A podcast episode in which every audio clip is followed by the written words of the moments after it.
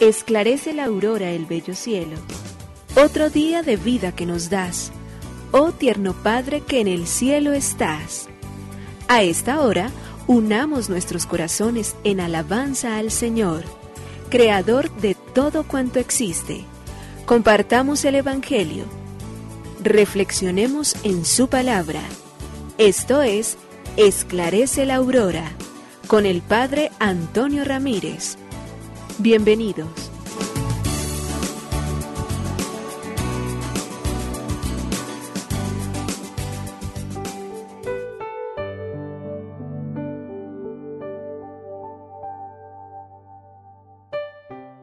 Bueno, muy buenos días. Hoy es lunes 26 de septiembre del año 2022. Estamos iniciando una nueva semana.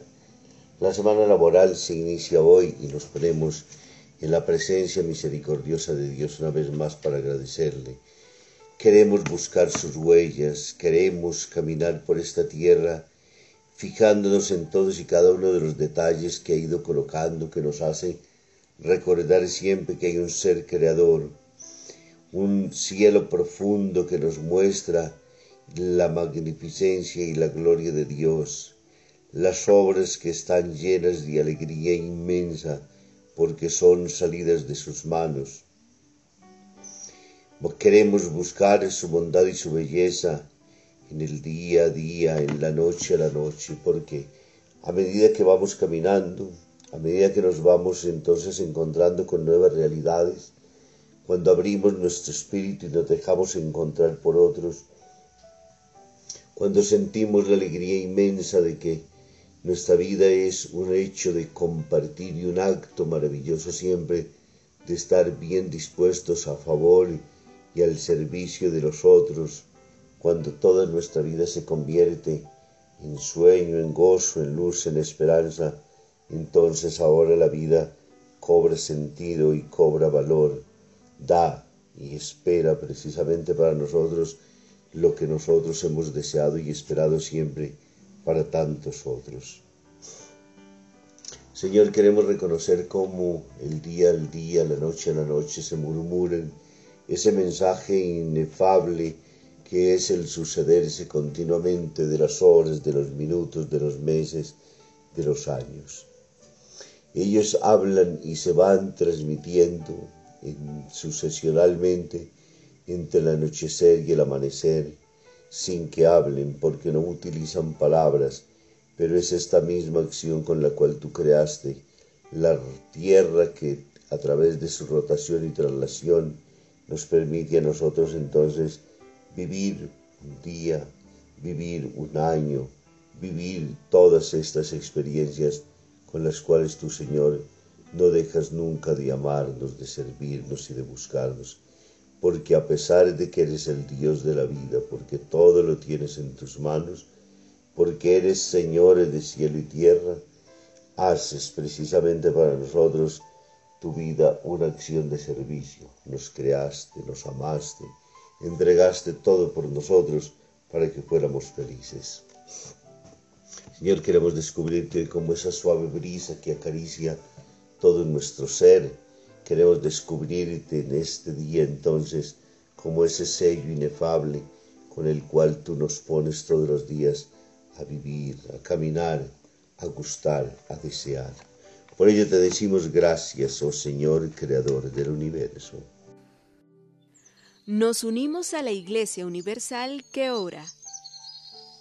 Esclarece la aurora el bello cielo, otro día de vida que nos das Gracias a Dios, Creador del universo, oh tierno Padre que en el cielo estás. Nuestras voces unimos al concierto que el universo eleva ya en tu honor.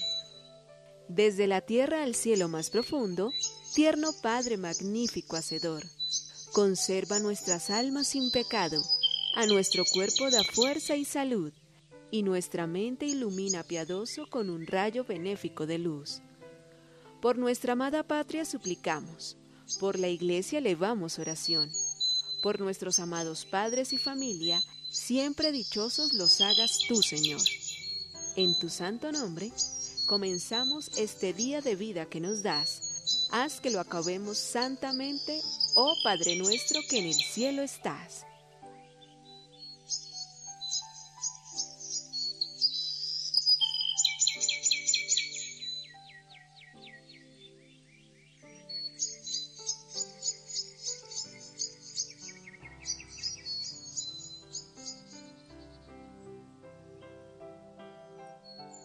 La única manera para no tener enemigos.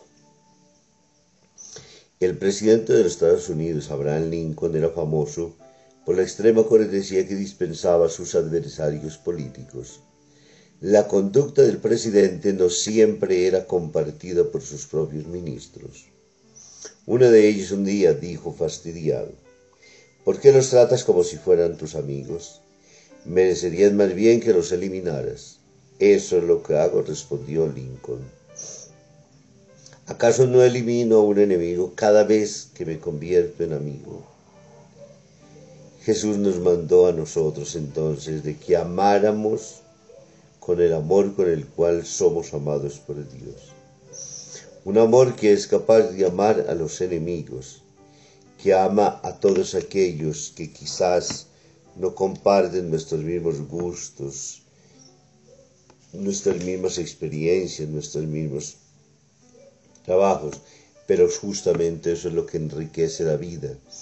Y han habido personajes maravillosos que a lo largo del camino nos han enseñado justamente a vivir así. Por ello, Juan 23 también en su larga agonía, quien le sugería que rezara y perdonara a sus enemigos, le dijo, pero yo no tengo enemigos. ¿Es que no podía entonces practicar el mandamiento de Dios?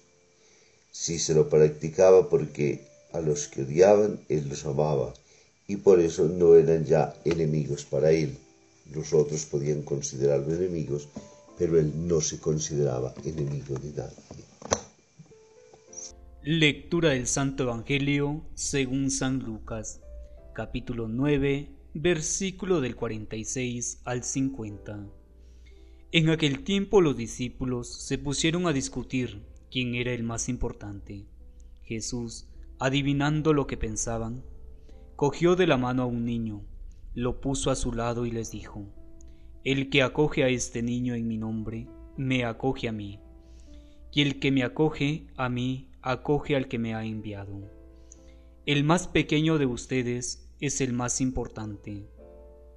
Juan tomó la palabra y dijo, Maestro, hemos visto a uno que echaba demonios en tu nombre, y como no es de los nuestros, se lo hemos querido impedir. Jesús les respondió, No se lo impidan, el que no está contra ustedes está a favor suyo. Palabra del Señor. Gloria a ti, Señor Jesús. En este lunes, la presencia de la Iglesia a través de su palabra nos ayuda entonces una vez más frente a sus discípulos quienes ahora están discutiendo quién es el más importante. Y Jesús que conoce sus pensamientos, toma un niño, un acto inusual, no lógico de su tiempo, no de un maestro, porque Jesús que abraza a los niños se hace extraño en este sentido y en este camino, se hace totalmente diferente al resto de los demás hombres que predicaban la palabra en su tiempo. Pero vale particularmente la pena insistir en esta lógica de Jesús. Nadie es más importante sino y el único profundamente valioso en cualquier sociedad, en cualquier estructura jerárquica, en cualquier denominación, en cualquier estado organizado, es fundamentalmente la persona que sirve. Un hombre o una mujer que han entendido que la vida está hecha para servir, que la vida está hecha para estar al servicio de los otros, que la vida está ayudándonos a nosotros a caminar a la luz de su gracia, que la vida nos va dando a nosotros y ofreciendo alternativas solo en la medida en que somos capaces de servirle, de ayudarle, de acompañar a otros, de hacerles sentir realmente de que nuestra mano está tendida al bien, al servicio, al valor de las demás personas. Cuánta tristeza en un mundo egoísta que lo único que busca es servirse a sí mismo, construirse a sí mismo, robar porque entonces tengo finalmente que servirme a mí, tengo que acumular durante todo el tiempo. no tengo tiempo para servirle a otro, no tengo tiempo para compartir con las demás personas, no puedo hacer absolutamente nada porque quizás soy demasiado pobre, así tenga los bienes abundantes que debería darme esta vergüenza decir que no tengo con qué hacerlo, que no tengo tiempo para caminar con el otro, para ayudar al otro, para salir de mi mundo. Esa es la lógica con la cual encontramos hoy el mundo. El poder para servirse a sí mismo, las finanzas para poder desfalcar a otros, el deseo de condenar a muchos hermanos a sus propias situaciones más ignominiosas porque el único lucro validero es el mío. Y en esta guerra voraz lo único que hacemos es terminar todos confrontados, todos en situaciones desastrosas, dañinas y perversas, todos ambicionando y con una fiebre de poder, de tener, de placer, que va llevando y va dejando solamente muertos a lo largo del camino y no porque se les mate desde el punto de vista físico, pero sí porque se les acaban con los sueños, con las ilusiones, a los seres se les utiliza, se, se sirve de ellos, me gustan para tener un rato, pero no para amarlos, para respetarlos. Lo económico es la gran oportunidad de mi vida y me sirvo finalmente de ello. Tengo poder hoy y entonces hago lo que a mí se me antoje. Se me olvida que soy un administrador, que debo servir bien y fielmente a los demás y una lógica hoy muy, pero muy terriblemente contraria a la que Jesús nos ofrece, a la que Jesús nos da, a la que hace profundamente felices a los demás. Y por ello Jesús enseña a sus discípulos a que controlen esos instintos, a que no se dejen llevar de esas enfermedades tan propias del tiempo, no solo del suyo, sino también del nuestro hoy. Y dámosle al Señor que nos permita caminar dando razón de nuestra vida, amando y sirviendo a los otros. Que les bendiga el Padre, el Hijo y el Espíritu Santo. Muy feliz día.